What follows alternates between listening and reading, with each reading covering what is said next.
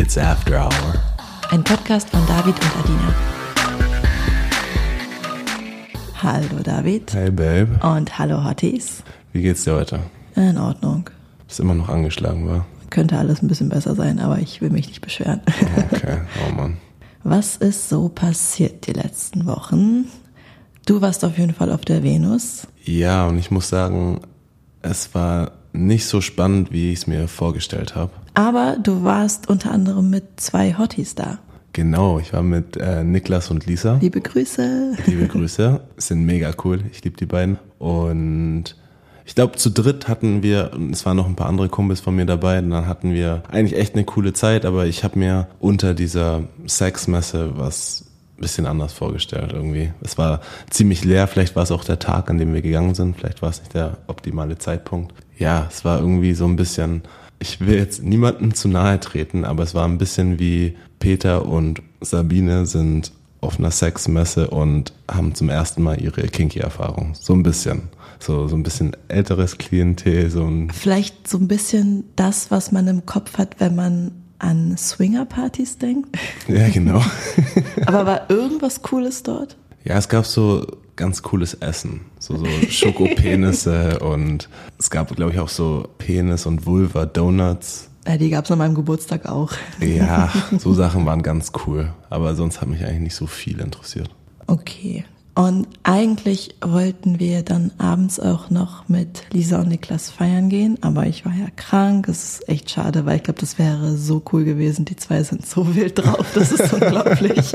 Ja, es wäre cool gewesen. Die Veranstaltung, wo wir eigentlich hingehen sollten, war ja eigentlich echt eine ganz coole Veranstaltung. Mit Verkleidung und so, ja, das wäre nice gewesen. Ansonsten habe ich momentan einen Crush auf jemanden und da wird vielleicht in den nächsten Monaten was laufen. Vielleicht aber auch nicht. Mal schauen, ich werde davon berichten.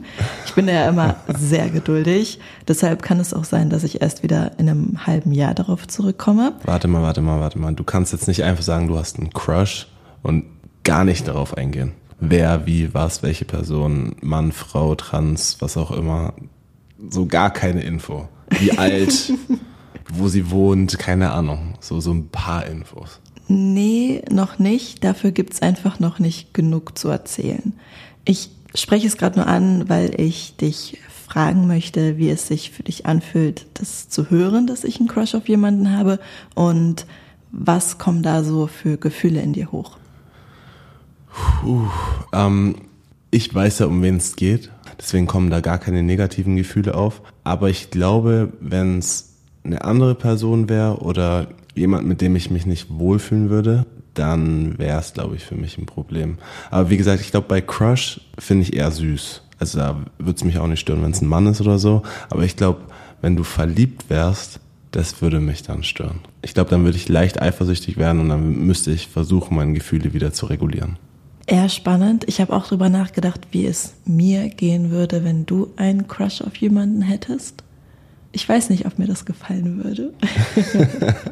Wäre es für dich ein Unterschied, ob ich einen Crush auf einen Mann oder auf eine Frau hätte?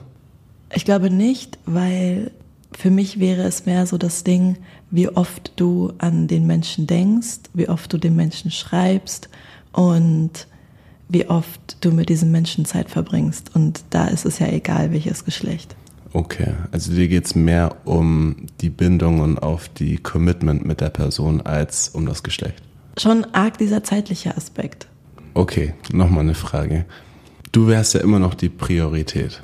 Und dann habe ich ja trotzdem, verbringe ich ja trotzdem die meiste Zeit mit dir. Aber wenn jemand ansatzweise in die Nähe kommen würde, das wäre ein Problem. Das Ding ist, du arbeitest ja auch viel, du lernst auch viel, dann so Dinge wie Haushalt brauchen auch viel Zeit. Und wir haben schon selten auch Zeit für eine richtige Date Night.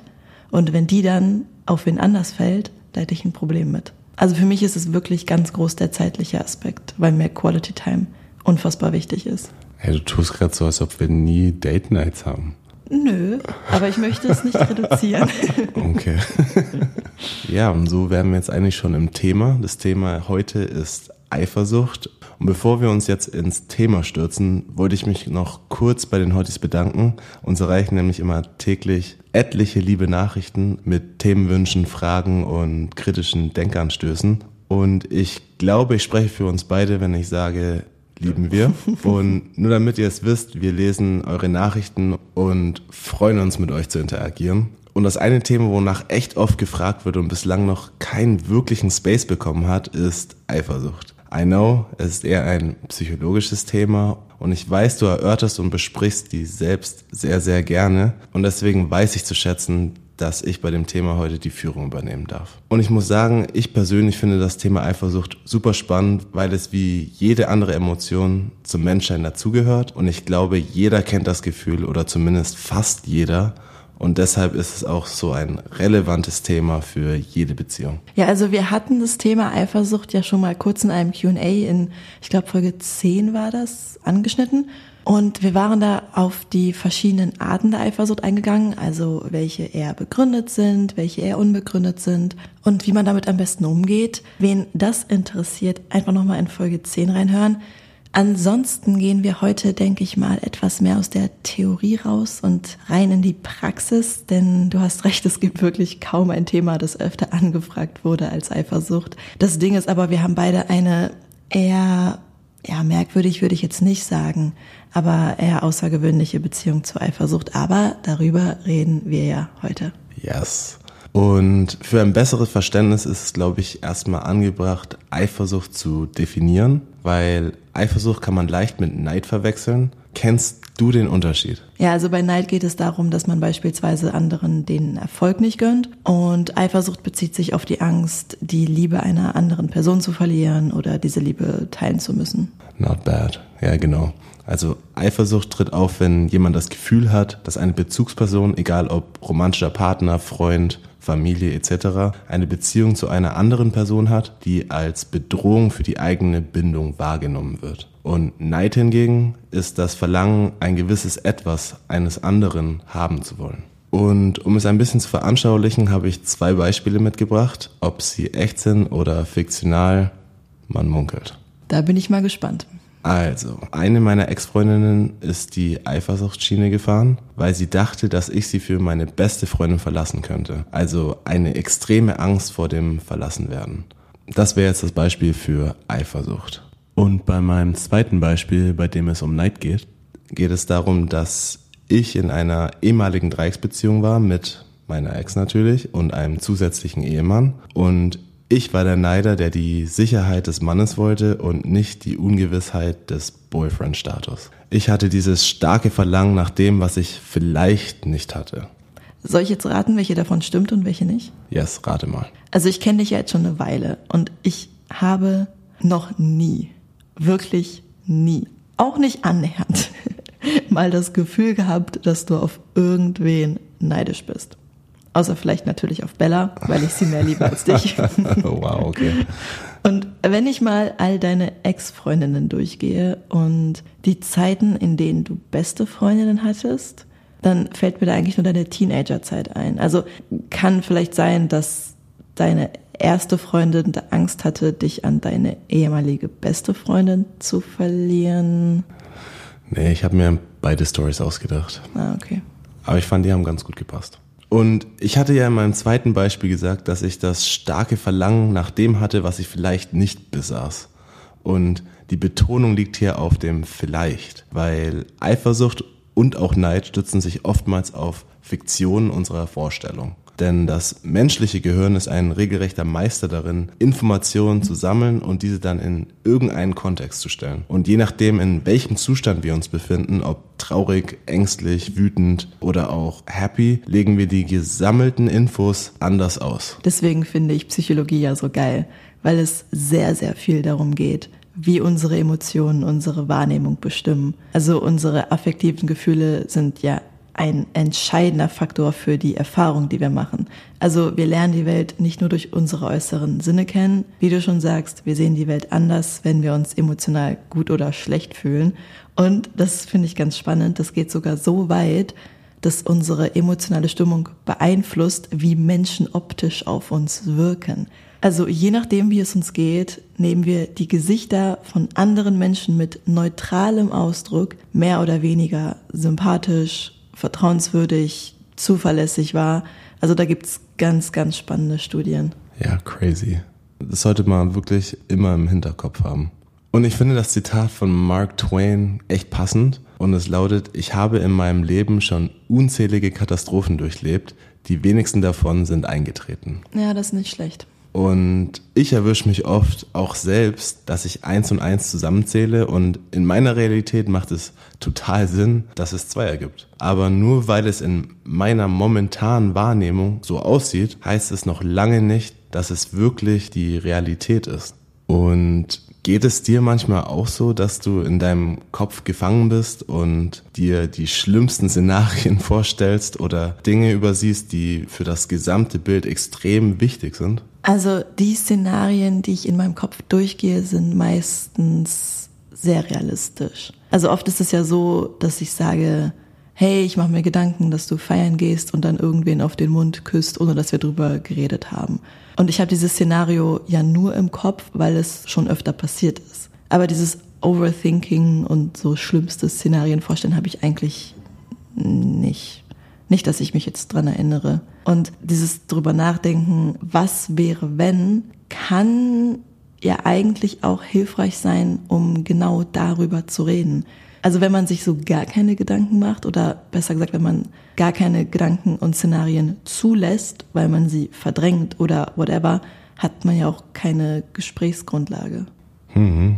Es ist auch wichtig zu verstehen, dass Eifersucht nicht immer negativ ist und auch manchmal eine Daseinsberechtigung hat. Bei Tieren zum Beispiel spricht man dann häufig von der sogenannten Partnerbewachung, was eine klare evolutionstechnische Funktion hat, um sich eben besser fortzupflanzen oder erfolgreicher fortzupflanzen. ja, Partnerbewachung hat Bella auch ganz stark. Gefällt ihr gar nicht, wenn andere Hunde auf mich zukommen. Die ist auch so eine kleine eifersüchtige Maus. Ja, definitiv. Und Eifersucht kann aber auch Rückschlüsse auf die eigene emotionale Tiefe geben und weil es eine aktive Emotion ist, generiert es zwangsläufig Bewegung. Also sollte man diese auch nutzen, um sich seinen Partner zu nähern und nicht um sich zu distanzieren. Deshalb finde ich Eifersucht auch manchmal ganz cute. Also ich würde mir schon so ein bisschen wünschen, dass du manchmal einen Ticken eifersüchtig wärst. Weil dann fühlt man sich ja auch wichtig und geliebt. Verstehe ich, aber da muss mir auch einen Grund geben, um eifersüchtig zu sein. ja, stimmt auch wieder.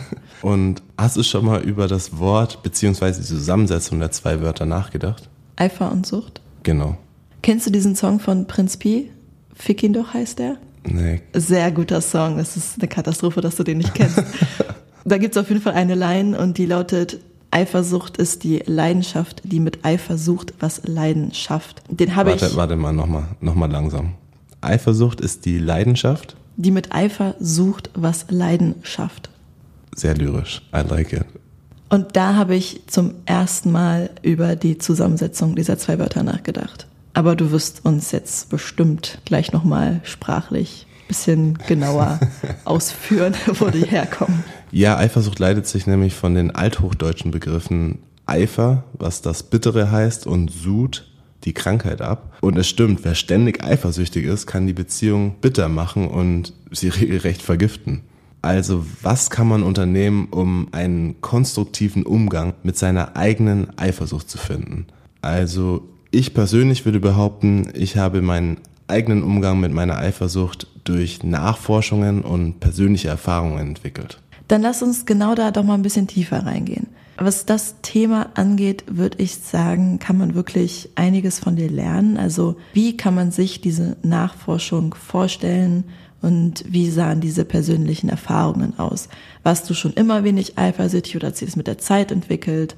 Ich muss ganz ehrlich sagen, als ich ein kleiner Junge war, Teenage-Alter, war ich sehr reizbar, sehr schnell eifersüchtig und war sehr ambitioniert. Vielleicht war das auch so ein bisschen der, der Schlüsselfaktor, dass ich halt immer versucht habe, der Beste zu sein. Und wenn jemand besser war, hat mir gar nicht gepasst. Egal was, egal ob's Mensch ärger dich war, ob's Basketball war, ob wer den Mülleimer getroffen hat mit einem Papierschnipsel. Also es war wirklich, jeder Scheiß hat mich ultra gereizt. Und ich habe auch direkt geflennt und rumgeschrien. Also es war ein echt schlechter Verlierer. Also wirklich, wirklich schlecht.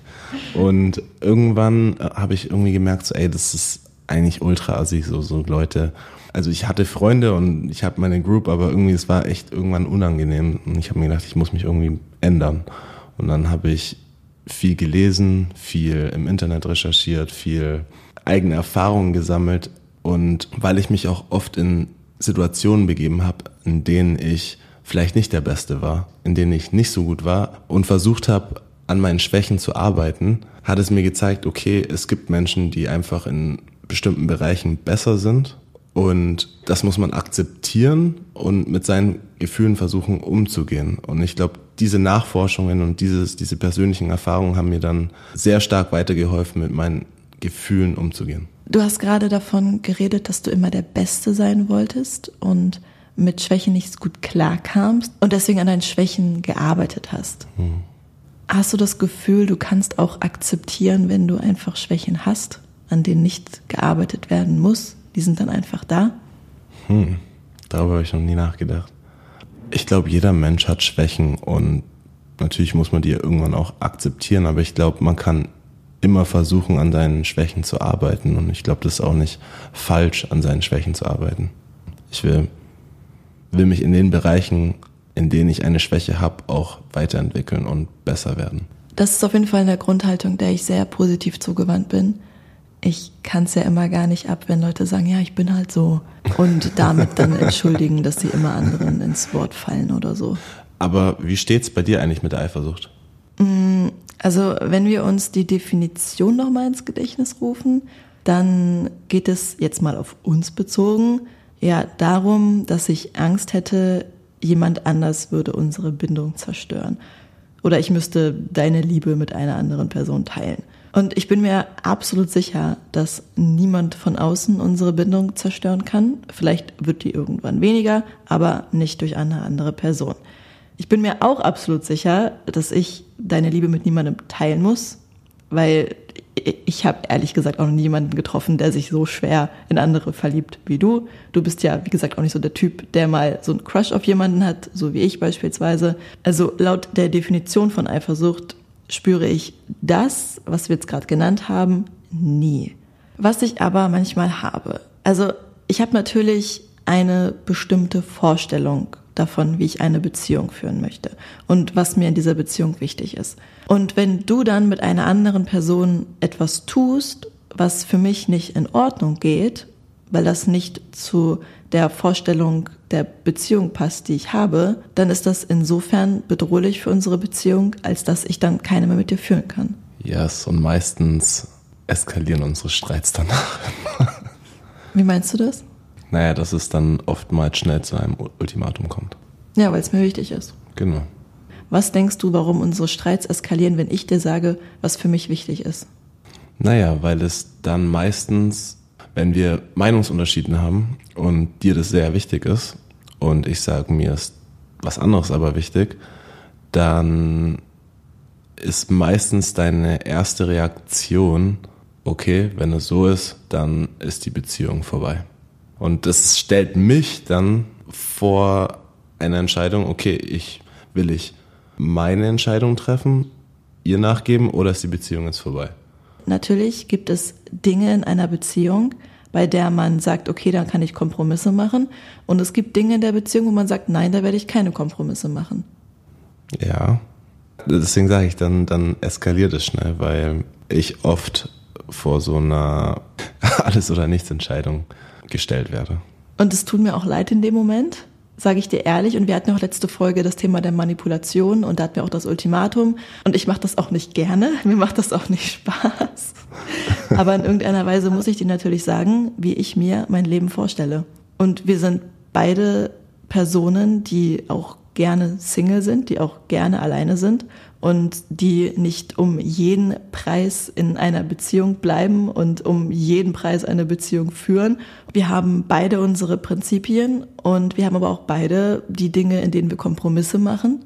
Und in manchen Themen werde ich keine Kompromisse machen, weil ich dadurch meine Identität verleugne. Gut, zurück zur Eifersucht. Ähm, ich finde es immer wichtig, dass man ein Bewusstsein für seine Gefühle entwickelt. Und ich bin gespannt, wie du meine drei Affirmationen findest. Schieß los. Die erste, ich bin im Wesen kein eifersüchtiger Mensch. Die verspürte Eifersucht definiert mich nicht als Person.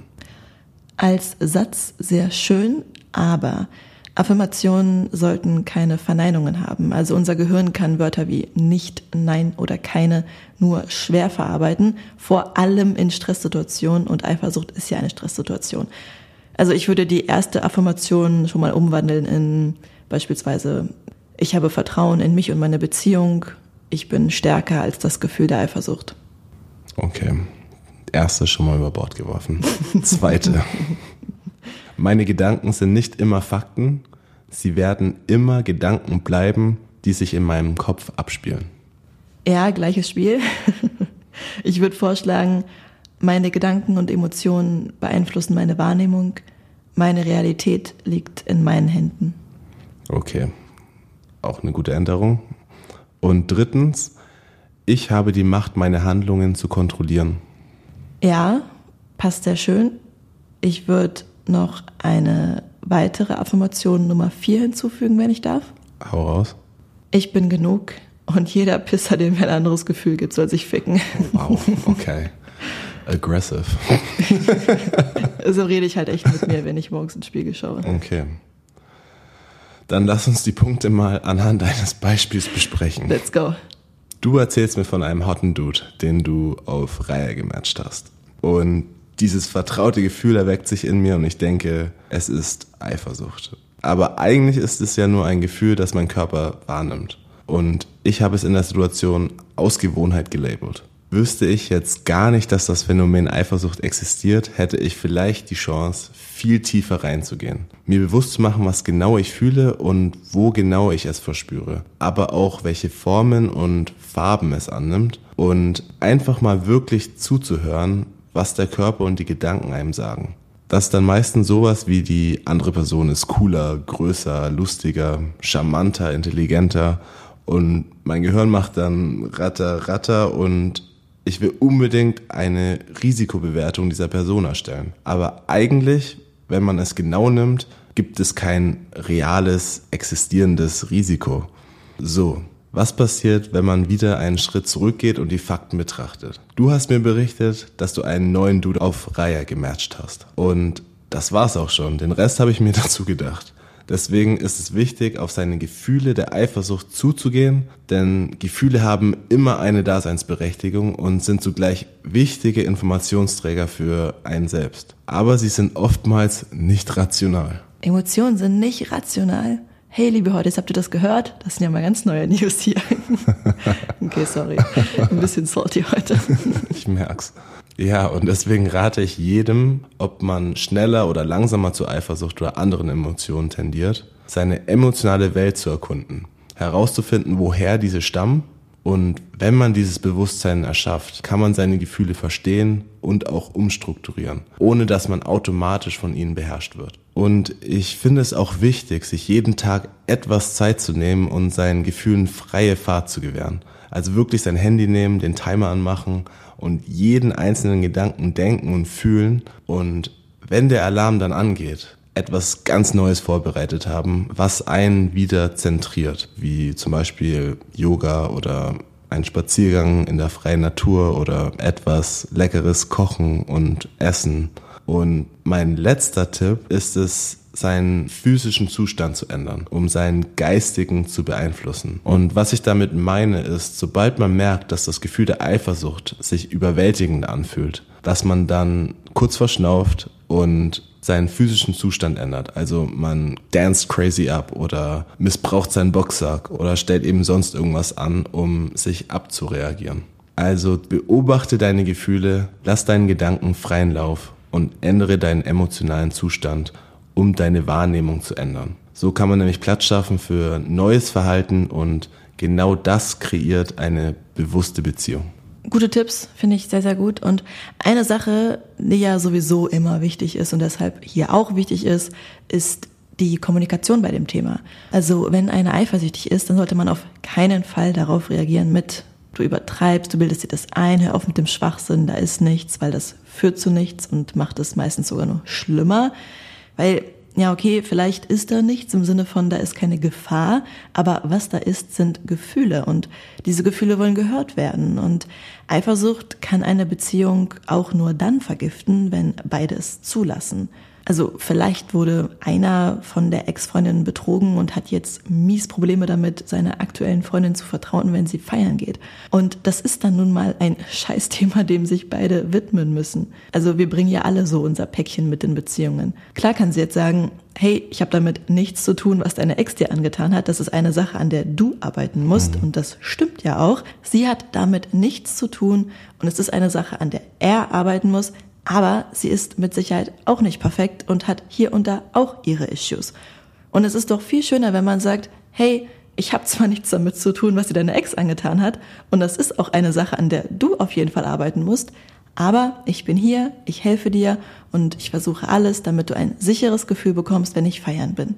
Also Verständnis und Geduld sind auch hier das, was wir brauchen.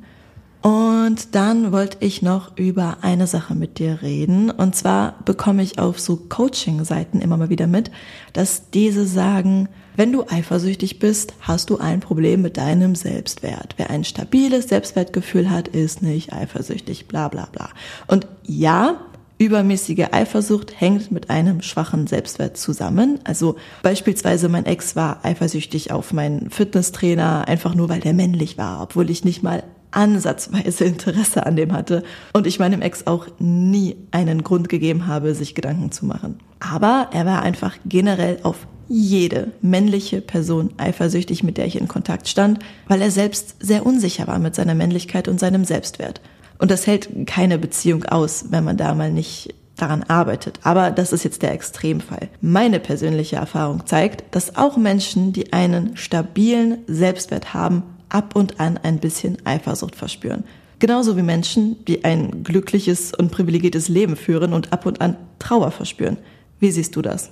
Ja, sehe ich sehr ähnlich. Der Selbstwert hat ja oft damit zu tun, wie eifersüchtig man wird. Aber jede Person wird mal eifersüchtig und je nachdem, wie stark der Selbstwert ist, kommt man, glaube ich, umso schneller wieder zurück zu rationalen Gedanken. Je selbstsicherer man ist, desto besser kann man sich runterregulieren. Genau. Und desto weniger schlägt es häufig aus. Genau. Aber der Selbstwert entscheidet nicht alleine über die Eifersucht. Weil Eifersucht kann wirklich mehrere Gründe haben. Diese Selbstwertthematik und die Angst, nicht gut genug zu sein, kann zwar ein Grund sein, es kann aber auch sein, dass man eine Verlassensthematik hat.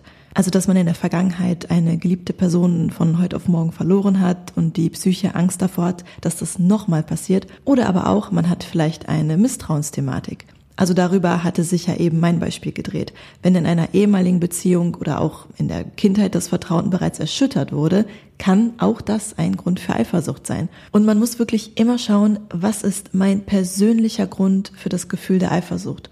Und damit lässt es sich dann auch arbeiten. Und Eifersucht fühlt sich für uns zwar sehr negativ an, aber man kann ja auch versuchen, selbst daraus die positiven Aspekte zu ziehen. Zum Beispiel? Wenn ich merke, ich werde eifersüchtig, weil du einen super niceen, lustigen Abend mit irgendeinem anderen Typen hast, kann es mich ja motivieren, einen noch besseren und lustigeren Abend mit dir zu gestalten. Ja, das fasst eigentlich im Kern zusammen, warum manche Menschen den Wettkampf lieben und andere ihn hassen. Also es gibt ja kompetitive Menschen, die sich dadurch motiviert und angespornt fühlen und eher weniger kompetitive Menschen, die das einfach nur stresst. Aber es muss doch nicht immer ein Wettkampf sein. Wenn man eine Person liebt, dann wünscht man sich doch, dass es dieser Person gut geht und dass diese Person auch Spaß hat. Und diese positiven Momente müssen nicht immer zwangsweise mit mir korrelieren. Ich glaube, wenn man sich von der Vorstellung lösen kann, dass der romantische Partner das Ein und Alles sein muss und man selbst in jedem Bereich abliefern muss, dann kann man zu zweit als Paar, aber auch individuell wachsen. Du hast da gerade etwas gesagt, was ich nochmal hervorheben möchte. Und zwar hast du gesagt, wenn man eine Person liebt, dann wünscht man sich ja auch, dass es dieser Person gut geht und dass diese Person Spaß hat. Und diese positiven Momente müssen nicht immer zwangsläufig mit mir korrelieren. Und das ist eine Ansicht, die du nicht nur so sagst, weil sie sehr edel und logisch klingt, sondern die du auch wirklich fühlst und lebst. Und das rechne ich dir sehr hoch an. Ich habe dich ja auch mal gefragt, wieso du es magst, dabei zuzusehen, wenn ich Sex mit einer anderen Person habe. Und deine Antwort darauf war einfach, ich liebe es zu sehen, wie du Spaß hast. Ich muss da gar keine Anteile dran haben. Wenn dich jemand anders glücklich macht, dann interessiert mich nur der Fakt, dass du glücklich bist. nicht, wo dieses Glück seinen Ursprung hat. Und das ist eine so pure Form von Liebe, wie man sie selten sieht. Und genau das meinte ich auch damit, dass wir beim Thema Eifersucht sehr von dir lernen können. Du hast das echt komplett durchgespielt. Und was ich jetzt noch abschließend sagen möchte, an alle, deren Partner oder Partnerin Eifersucht verspüren, findet heraus, was bei ihnen los ist, seid neugierig, seid mitfühlend, kommuniziert miteinander. Und an alle, die unter Eifersucht leiden, versucht euer Nervensystem zu regulieren. Seid nicht zu hart mit euch, redet darüber, arbeitet daran und geht im Kopf oder vom Spiegel die Affirmation durch. Sehr schön. Und wir sind schon wieder am Ende der Folge angekommen. Hast du einen Beziehungstipp heute für uns? Natürlich. Und der lautet, nur weil du mich heute kennst, heißt es nicht, dass du mich morgen kennst. Richtig hm. philosophisch war. Mhm. Ich mache auch direkt so weiter. Die einzige Konstante ist die Veränderung. Okay. okay, jetzt hört's aber auf. Und darauf muss jedes Paar gefasst sein. Also vor zwölf Jahren habe ich gesagt, ich könnte mir niemals vorstellen, vegan zu leben. Jetzt kann ich mir nicht mehr vorstellen, Fleisch zu essen. Vor fünf Jahren habe ich noch gesagt, ich könnte mir niemals vorstellen, eine offene Beziehung zu führen. Jetzt kann ich mir nicht vorstellen, eine monogame Beziehung zu führen. Vor drei Jahren habe ich noch gesagt, ich verstehe nicht, was an drei Jahren so geil sein soll. Jetzt freue ich mich extrem auf unseren nächsten Dreier. Also nur wer Lust hat, seinen Partner oder seine Partnerin immer aufs Neue kennenzulernen, hat die Chance auf eine wirklich langfristige Beziehung. Finde ich echt schön gesagt. Und ich glaube, deswegen sind Beziehungen auch so anstrengend oder können so anstrengend sein oder so viel Arbeit sein, weil man wirklich Bock haben muss, seinen Partner immer wieder aufs Neue kennenzulernen. Definitiv. Und jetzt bin ich sehr gespannt auf deine spicy Frage für mich. Yes. Okay. Gibt es etwas, was du hauptsächlich für mich machst? Also wenn wir nicht zusammen wären, dann würdest du die Sache wahrscheinlich nicht tun. Uff, ich glaube total viel. Also ich brauche generell sehr viel Druck von außen. Wenn ich beispielsweise eine ordentliche Wohnung will, dann lade ich mir Freunde ein, weil ich dann wirklich motiviert bin aufzuräumen. Also immer wenn es mir schwer fällt, mich intrinsisch zu motivieren, suche ich mir extrinsische Faktoren. Und dadurch, dass wir zusammen wohnen und du siehst, was ich den ganzen Tag mache, will ich dir auch zeigen, dass ich viel mache und viel schaffe. Und oft mache ich Dinge nur, damit du siehst, dass ich es mache und dass du dann stolz auf mich bist. Du willst, dass Daddy stolz ist? ich habe generell ganz krass, dass ich mir wünsche, dass die Menschen, die ich liebe, stolz auf mich sind. Und ansonsten bin ich halt sehr antisozial. Und wenn du nicht da wärst, hätte ich so zu eins bis zwei Menschen Kontakt und würde so dreimal im Jahr das Haus verlassen. Insofern tust du mir da auch ganz gut. That's my good girl. und naja, so am Anfang unserer Beziehung habe ich so ein bisschen geschaut, ob mir so etwas wie Doppeldate oder Sexpartys auch gefallen könnte, weil es dir halt gefällt. Und habe dann aber relativ schnell gemerkt, dass es nichts für mich ist. Und deshalb mache ich das auch nicht für dich. Okay, dann weiß ich jetzt Bescheid. Dann hören wir uns in zwei Wochen wieder. Yes. Mua.